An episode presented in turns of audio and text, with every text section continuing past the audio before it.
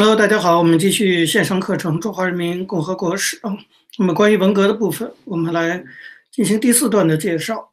上回介绍毛泽东在背后呢运筹帷幄，开始发动文革。但是文革呢也需要有群众的配合，所以毛泽东一定要到群众中去寻找他的同盟军，就是一般的下层的，还不是高层中这些人。那是哪些个人呢？一九六六年五月二十五号。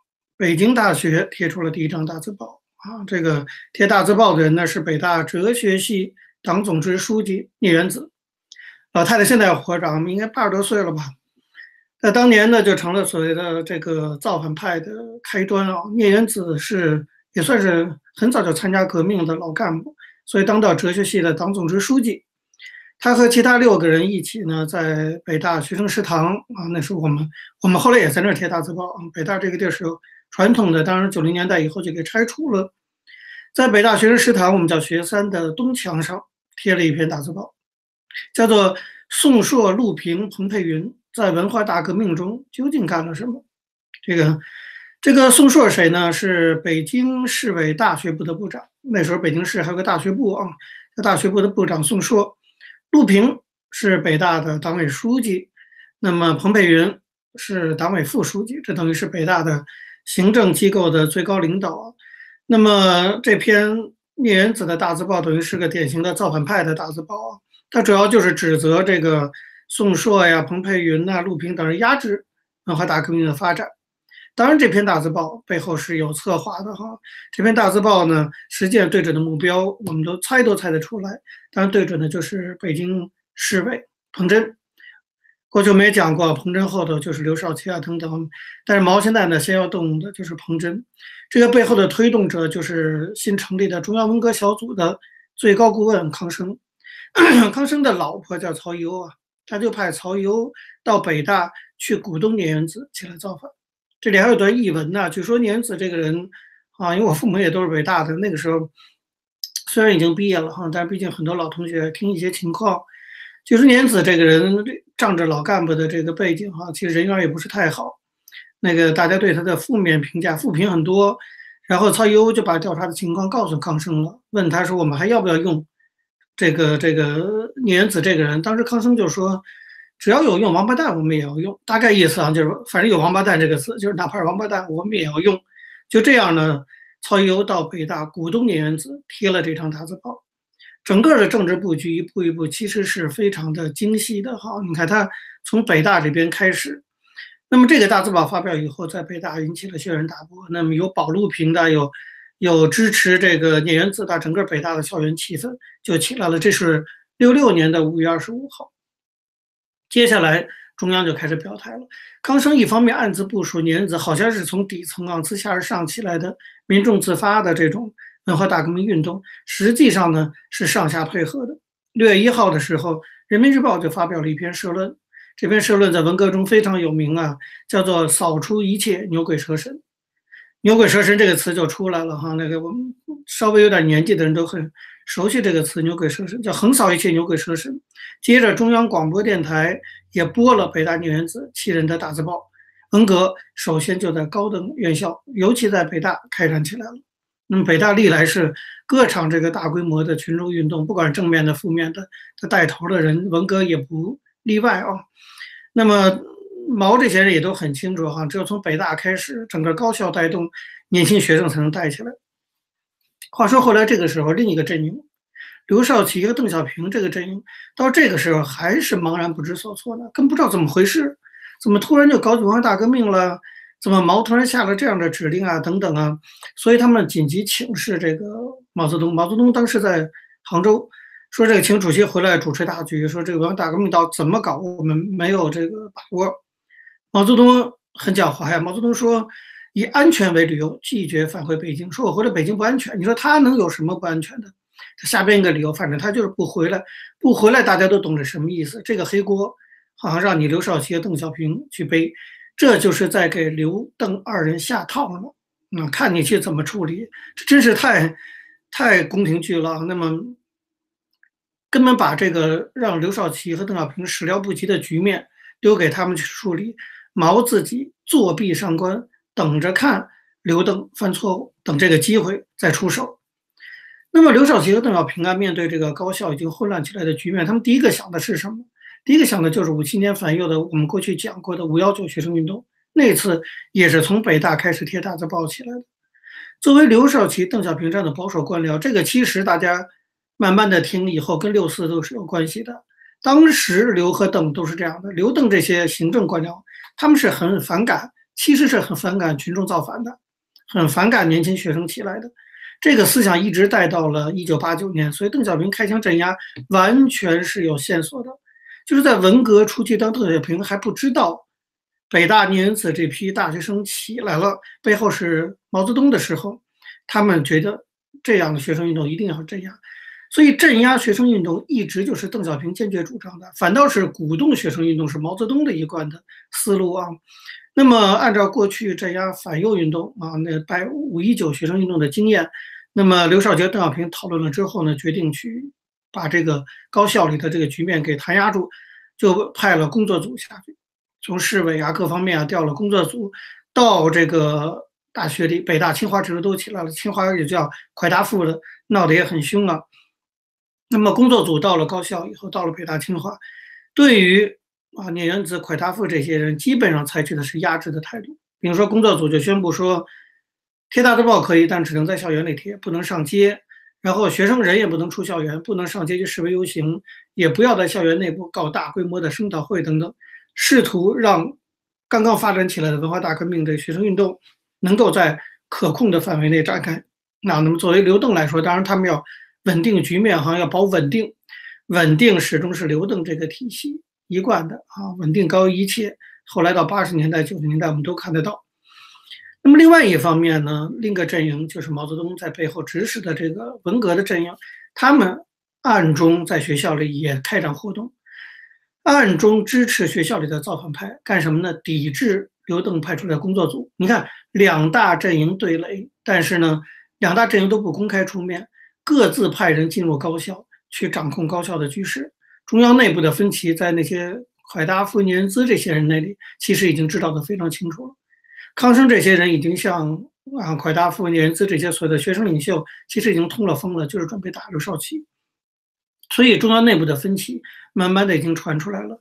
这个时候，清华大学的学生领袖蒯大富，现在应该也还活着，好像八十多岁了，也是，就提出了口号，叫做打倒啊这个呃反革命修正主义头子，中国最大的走资派刘少奇。蒯大富最先居然就刘少奇那个时候还是国家主席，还在北京主持中央的日常工作。他清华的一个学生就公然的提出说，给刘少奇定性是反革命修正主义头子，中国最大的走资派。你想想，这是岂是一个学生可以定的性？这当然是康生直接就把准备给刘少奇安插安在头上的罪名告诉蒯大夫，蒯大夫打出这个口号，中央文革小组借蒯大夫年资之手打了炮打刘少奇。啊，那没有来自中央的支持是显然不可能的嘛。那么这个时候，一方是刘邓派工作组。弹压蒯大夫这批学生运动，另一方面呢是康生、江青这批人派人进去鼓动蒯大夫打倒刘少奇，双方对峙，谁作壁上观？毛泽东，两边都看毛泽东的态度。这个时候，毛泽东呢在哪呢？在庐山呢，凉快啊！大家去过庐山就知道哈，在庐山他在一个什么号称是什么仙人洞啊等等，反正是他的疗养所，坐在庐山顶上。看天下形势变化呀，写了一封信给他的老婆江青。这封信哈，我认为啊，就是大家要想真的了解毛泽东这个人，这封信应该背下来，至少是要一个字一个字的推敲，因为这封信对于我们认识毛泽东这个人非常非常重要。毛一九六六年七月八号在庐山给江青写的这封信，这个时候毛内心已经决定把天下搞乱。重新夺权，把整个刘少奇这种忠心耿耿的这些老老功臣们全部干掉，然后弄起红卫兵来。他总之他要弄到天下大乱。这个时候下这么大的决心，毛内心也是很澎湃的，对对？他也是想了很多的。那他马上准备要开始大展身手的时候，在大战里。到来之前的那个黎明的片刻的安息的时分，这个毛内心的汹涌澎湃，好，那不知道向谁诉说，只好讲给江青听。所以这封信其实是非常忠实的反映了毛在发动文革这件事上的一些内心的想法的。当然，我们没有时间把整个这封信过一遍啊。我还是强调，如果真的有心了解这段历史，了解毛泽东这个人，这封信是非常非常重要的文本。但是其中有些内容，可以说就是在信中呢，七月八号这封信中呢，他给江青写了信，说天下大乱达到天下大治，过七八年又来一次。这也后来成了著名的毛主席语录啊。你就看到毛这个人的思路，毛认为说天下大治要怎么得到，要通过天下大乱来得到。而且天下大乱这件事要过七八年就搞一次，这就是我之前第一节课关于文革的第一节课就讲到的，毛发动文革的最基本的一个他的思路，就是在无产阶级专政下继续革命，不断的革命，通过这种天下大乱七八年乱一次，不断的把旧因素给剔除出去，把因素提升上来，一方面巩固自己的权利，让自己通过群众运动永远保持他一个最高统治者的地位；另一方面呢，不断的把他认为对他的危险。有危险的人通过群众运动给剔除出去，这是毛的一个基本思路，写在他的心里了，说的非常清楚。毛这个时候已经天下第一人了，他无在乎，没没所谓了，他也不用隐瞒自己观点。天下大乱达到天下大治，七八年再来一次。很有趣的是关于林彪，毛给江青写信，其中暗自也提到了林彪啊。毛信里有这么一段话，他说：“我猜他们的本意。”他们当然不是指刘少奇和邓小平啊，大家往下听。他说：“我猜他们的本意，为了打鬼，借助钟馗啊，这是中国古代的这个传说故事啊，钟馗打鬼的故事哈。那么我在二十世纪六十年代当了共产党的钟馗了。你看这段话说的很有深意，毛门清，心里什么都清楚。他知道林彪这个时候站出来，他跟林彪已经是相互利用了。一方面他要利用林彪发动文革，打倒刘少奇，甚至牵制周恩来。”另一方面，林彪也要利用这个机会，借助毛泽东对他的这种利用，林彪也要上位。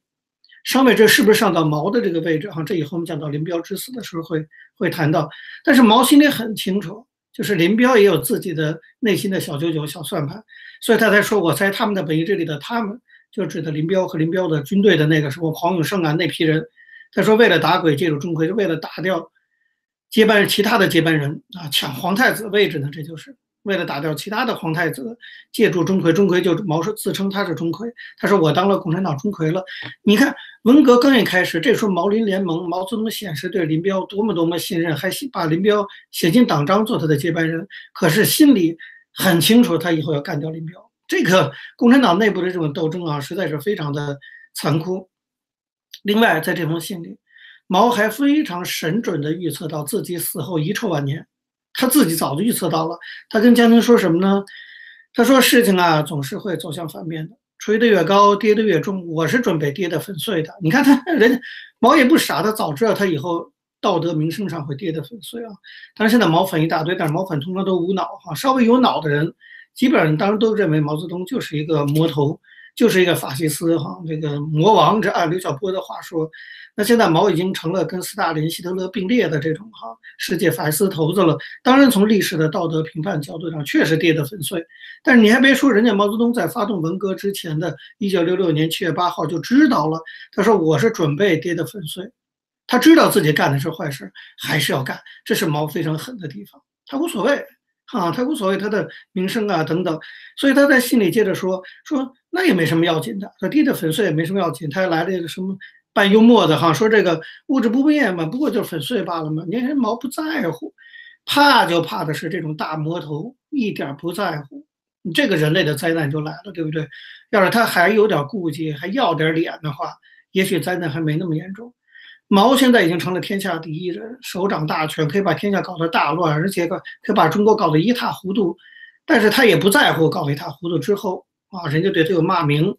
你可见毛啊，这个发动文革的这个决心是多么的坚定。你可见中国多么的难逃一劫。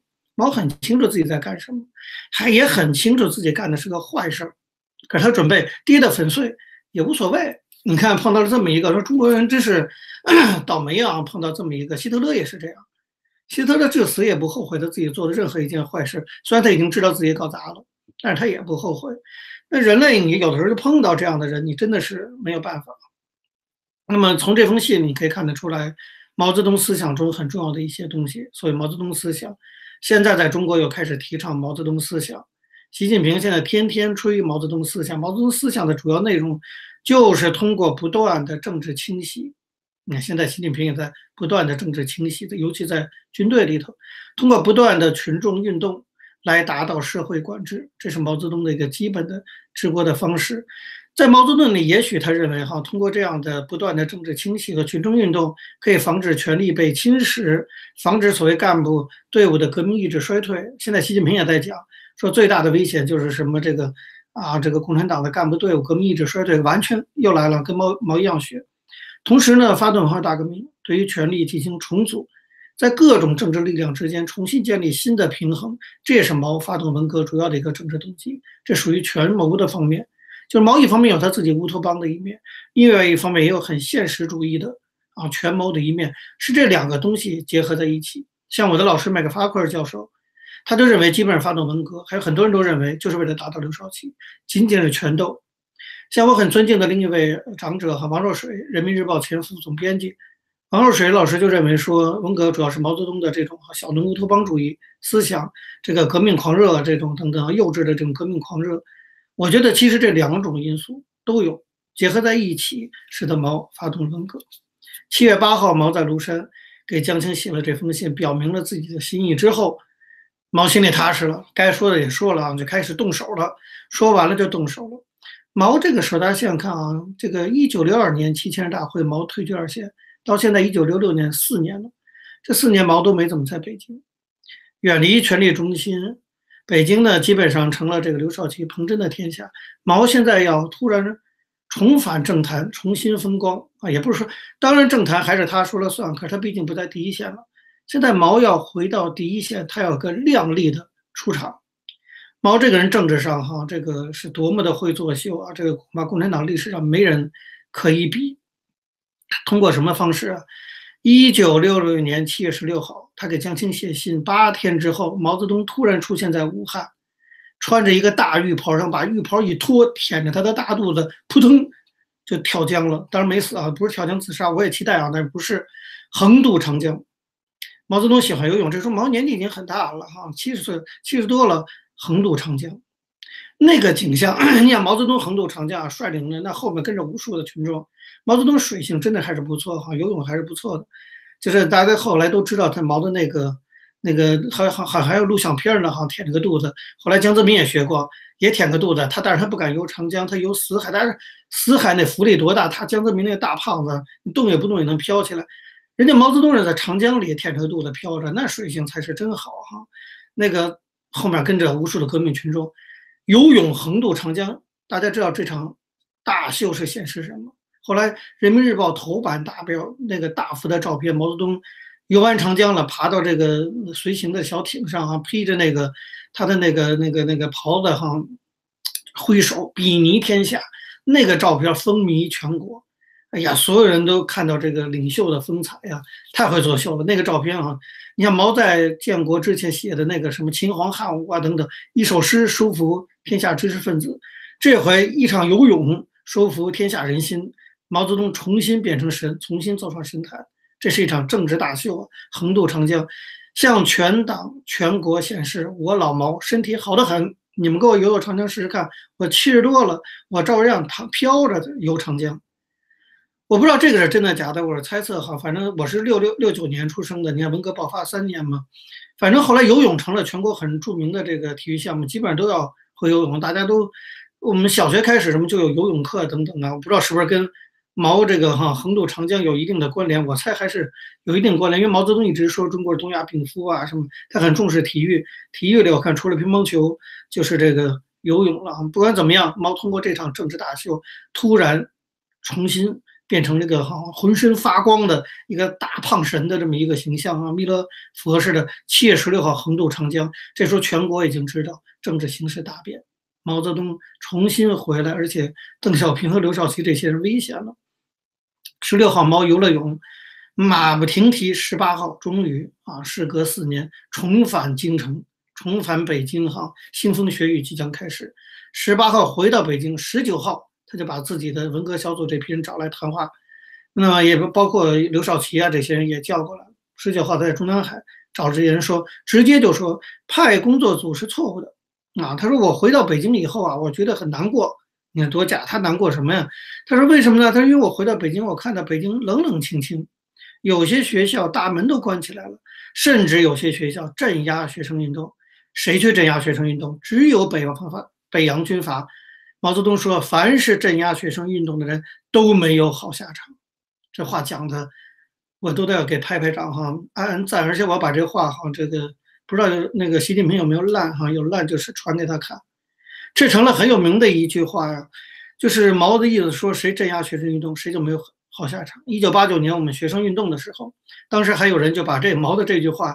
给印成大横幅，哈，举着牌子上街游行。毛泽东在一九六六年七月十九号毛主席语录：凡是镇压学生运动的都没有好下场。这是毛泽东自己说的。如果说毛粉真的很迷信毛泽东的话，哈，那应应该邓小平这些人都没有好下场，因为镇压了八九民运，包括江泽民等等啊。但就不知道毛到底说的对不对了。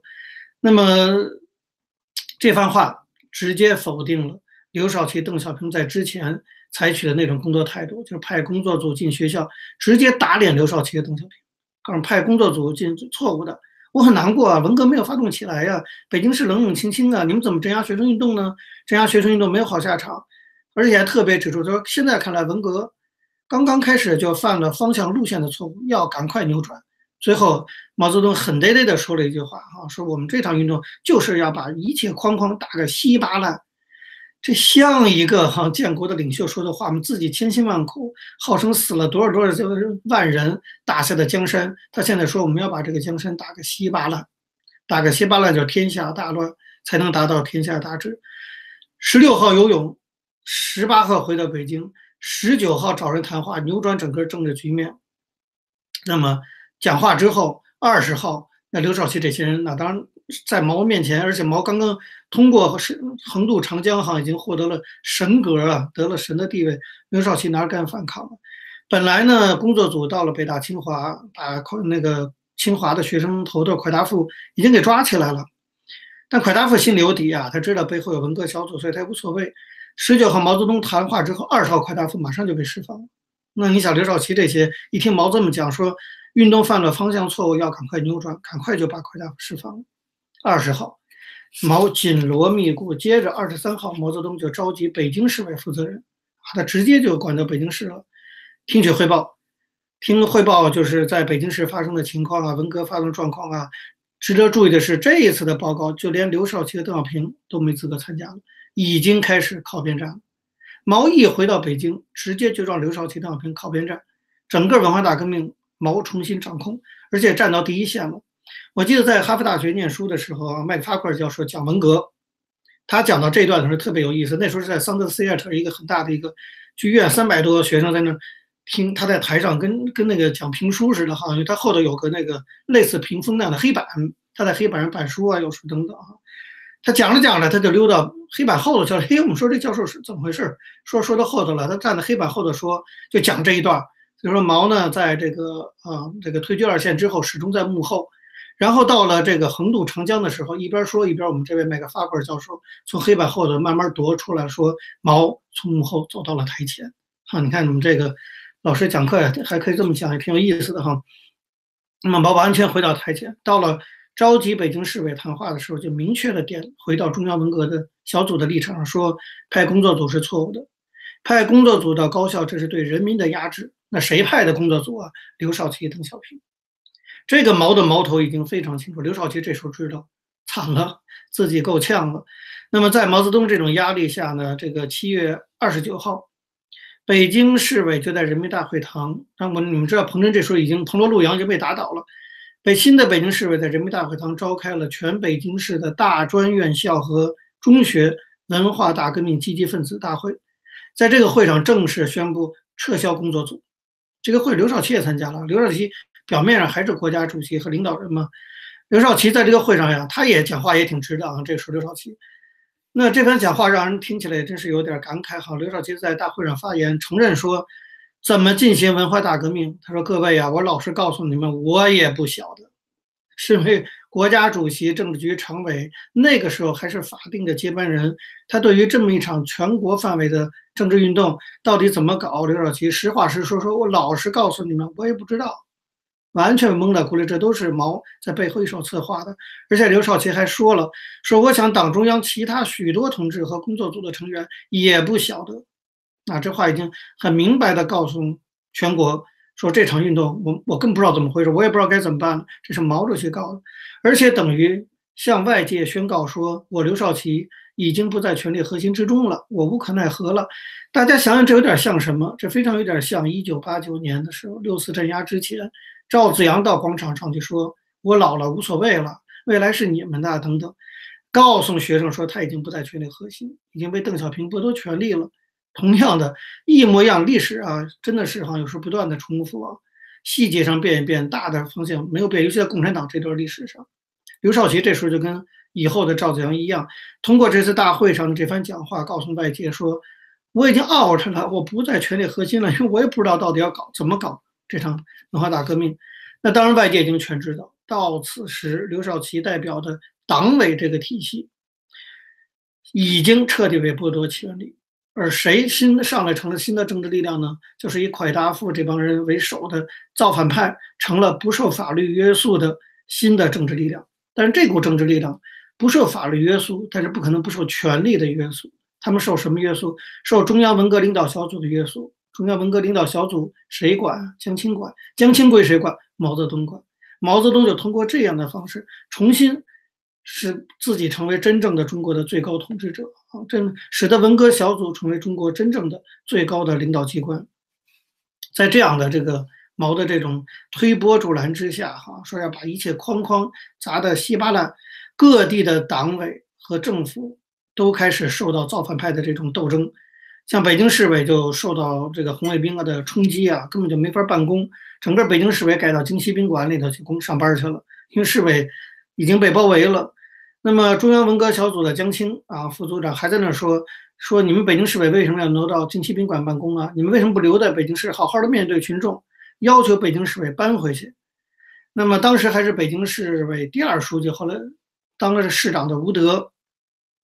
就被因为搬回去了，马上就被红卫兵给抓走了，被北京工学院的造反派抓走，要去做检讨，当场被扣留，批斗了好几天，啊，批斗了好几天，批斗还没结束呢，结果就堂堂的这个北京市委第二副书第二书记，结果又被他原来工作吉林省的一批造反派啊蒙住眼睛，拉到一个莫名其妙的地方审讯，到了后来，吴德是逮了个机会，终于能打个电话给周恩来打个电话才被释放的。文革刚一开始，整个的乱象就出来了。第一个表现就是红卫兵起来造反，冲击行政机构。吴德的境遇啊，就是一个一个典型的一个例证哈，一个堂堂的北京市市长、第二书记，就这么被这个造反派抓走，被那个造反派抓走，好不容易找个电话打给周恩来，才被释放掉哈。那你想，北京市其他那些领导干部的那处境就可想而知了。至此，基本上从北京开始，蔓延到全国各地各级行政机构。全面的瘫痪啊！那么谁把他们瘫痪的？当然就是红卫兵。说到红卫兵，当然就非常感慨了。我们都知道，这个现在今天啊，当下哈，这二零一九年，在中国掌权的就是红卫兵这批人。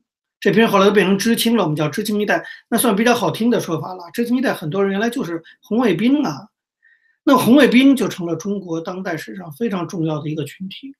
其实我以后可能都会写这本书哈，我觉得就。我是专门做中华人民共和国史研究的，哈，就要从不同的角度写。其实中国的当当代史上有很多的群体是十分值得关注的。比如说我过去提过五七一代人的概念，哈，这钱理群老师提出来的，我觉得那是一群人。啊，那么红卫兵、知青一代，这是一群人。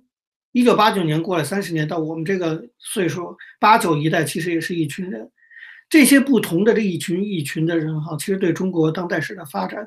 都很有影响。那这群不同群体有他们什么样的群体的个性性格啊？其实都在在影响着整个这个社会和历史的发展。这个但是另外一个话题，不是本课要讲的。我们讲完国史课之后，再开始分不同的层面，再重新的从其他角度来看这个七十年中华人民共和国的历史，这以后的事儿。但是我们大概要介绍一下红卫兵是怎么来的。红卫兵最早这个功劳归给清华附中哈，这功劳当然打引号。最早是一九六六年的六月二十四号，清华大学附中的清华附中的学生贴出了一个大字报，叫做“无产阶级的革命造反精神万岁”。这篇大字报正式确立了红卫兵的名称。啊，这个大字报叫《无产阶级的革命造反精神万岁》。后来很有名的作家郑毅啊等等，当时都在清华附中参与了这些活动。这个大字报主要提出的内容就是革命就是造反，这成了后来文革中非常著名的一句口号，成了红卫兵啊举着小拳头。你想清华附中的一帮中学生，一堆小屁孩儿。当然，那个年代的中学生已经相当成熟，不像现在中学生啊，都跟小学生似的，大学生都跟中学生似的。可是那时候的中学生都跟大学生似的，那都是非常有思考、有斗志、有政治意识啊等等，早熟的不得了。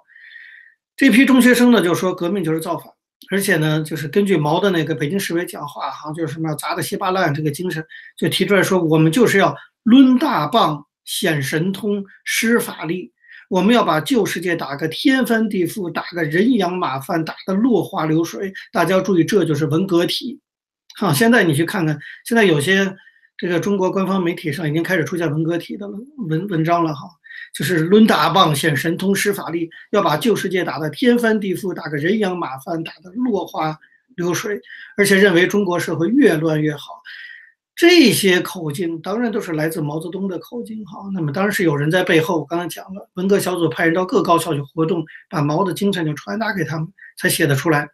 六月二十四号贴出大字报，刚贴出来的时候呢，其实没有什么太大的反应，因为那个时候各种激进的大字报也实在是太多了。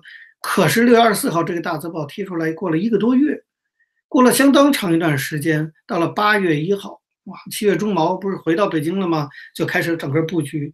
八月一号，毛泽东突然给这批清华大学附中的红卫兵们写了一封信，对刚才讲的这份大字报，就是“无产阶级革命造反精神万岁”这份大字报表示热烈的支持。有毛这句话，整个红卫兵有了加持，神的加持了啊！红卫兵马上就整了，成了这个整个整场运动的领导力量。那么红卫兵造反派就成为文革的先锋。大家要知道，毛一发动这场文革，第一批利用的，接下来还有第二批、第三批啊。第一批利用的就是大学生，啊，这边就是中学生，甚至是连大学生都不是，大学生都稍微有点判断能力，还没这么积极。最没判断能力的，就北京话叫青瓜蛋子，就是半熟不熟的那种的，那就是中学生，一煽动就起来。毛泽东就是煽动这些中学生成立这个红卫兵，给他们写信说：“我对你们的革命造反精神热烈支持。”那红卫兵小将们一听，心情无比激动啊，嗷的一声就全冲到街上去了。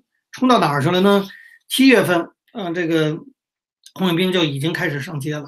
那么大批的各高校的这个学生在新华门外啊，这有点像跟这八九年的这个学生运动了。学生运动都是这样。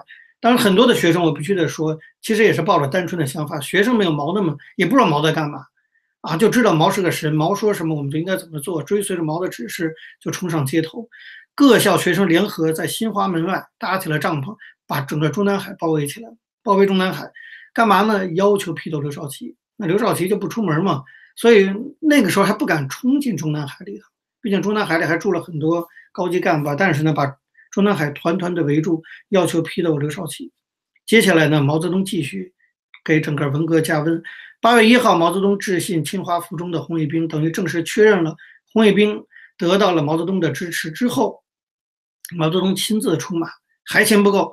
八月五号，毛泽东进一步给文革加温，他自己写了个大字报啊，不仅是他支持这个大学生写大字报，他自己写了一个这个叫“炮打司令部”，我的一张大字报。小标题叫我的一张大字报哈，毛主席亲自写大字报啊，炮打司令部，哎，他不是司令吗？对不对？为什么要炮打司令部？那那不等于炮打自己吗？我当挺希望他炮打自己，但他不是那个意思。他说有两个司令部，在他这篇炮打司令部里，他公开的批评过去五十多天文革发动以后的五十多天，说从中央到地方的某些领导同志，说谁呢？刘邓呗。说反其道而行之，站在反动的资产阶级立场上，实行资产阶级专政，将无产阶级轰轰烈烈的文化大革命运动打下去。然后他就说刘不点名，还是说刘少奇、邓小平这些人颠倒是非、混淆黑白、围剿革命派、压制不同意见、实行白色恐怖。毛这个写起文章来，哈，汪洋恣肆。让毛说说这批人自以为得意，长资产阶级的威风。灭无产阶级的志气又何其毒也！说刘少奇、邓小平何其毒啊！说他们的就恶毒的那个毒，等于公开的向全国表示了他的立场，对以刘少奇为首的整个政治局、党的系统进行全面的否定，暗示红卫兵矛头就是应当指向刘少奇。啊，这个毛的这种我的这个大字报，单后来到处都转载等等啊，等于把大字报、大鸣放、大批判，当然叫四大嘛，以及红卫兵推到风口浪尖儿。那么毛回来以后，文革的局势整个一变。文革刚一开始的时候，刘少奇、邓小平主持的时候是想压下去的，不让运群众运动起来。那么以前讲了，毛泽东回来之后，游完长江之后回来就疯了，好像把这个就开始搞全国大乱。那么在毛主持下，刘少奇、邓小平已经靠边站。这个时候，八月八号，中共中央才正式做出了一个关于无产阶级文化大革命的决定。啊，这是等于是追加的一个文件哈。八月八号也是一个很重要的文件。算是也是一个正式的宣告，就是关于无产阶级文化大革命的决定。这个决定呢，主要内容是说，就等于给这场运动定性，就是为什么要搞这场运动。说在当前开展的无产阶级文化大革命是一场触及人们灵魂的大革命。我觉得这句话非常的重要。这是毛发动文革，就是我讲的他的乌托邦的那一面。毛这个人跟很多别的统治者不同，统治者改造社会、改造制度等等，哈，甚至想改造一个政党。毛不是毛想改造灵魂啊！你看毛就是他，这就是魔头哈！他有他的这种疯了一般的想法。希特勒也一样了，其实要什么做种族清洗，毛要改造中国那个当时几亿中国人的灵魂，所以他这是一场触及灵魂的大革命。这在当前呢，我们的目的就是斗垮走资本主义道路的当权派。毛已经认为自己的权被夺了，所以他要斗垮当权派。当权派谁呀？当然就是刘少奇。那么，中共中央的这个决定指出说，党的领导敢不敢放手发动群众，将决定这场文化大革命文化大革命的命运。那么，也指出了这场文化大革命主要的进行方式就是放手发动群众，让老百姓起来，把已经有的官僚系统帮着毛泽东打碎，打碎之后毛想去，人民完全被毛给利用了。那么这份决定特别说，不要怕出乱子。要充分利用大字报、大辩论这些形式进行大鸣大放，这就是文革发动的具体的方式。怎么发动群众呢？就是用大字报、大辩论进行大鸣大放，所谓四大。这反映了发动群众起来造反啊，是文革的一个主要的方式。哈，那么在这个之后，毛八月八号，中央中中共中央做了这个决定。八月十八号开始，毛泽东先后八次神采奕奕地登上天安门广场，接见来自全国各地的红卫兵。和年轻群众，那个经历过文革的人，大家都记得那个场面，或者大家去 YouTube 上看相关的这个这个影片，都看到哈，天安门广场人山人海，而且毛泽东八次全国的红卫兵涌向北京，一共达一千三百多万人次，年轻人，毛。不厌其烦的一次次登上天安门城楼，穿着军装，挥着红宝书，向这个人民欢呼。那底下那些年轻的红卫兵啊，又疯了，那简直就是。当然，那个年代整个就是个疯狂的年代哈。据说每一次接见完了，光掉在地上的鞋就运走好几卡车。那个疯狂的程度，就是中国曾经啊，完全陷入过这种疯狂。毛泽东通过横渡长江，然后在天安门城楼八次接见一千三百万红卫兵的方式，把整个中国开始搅的。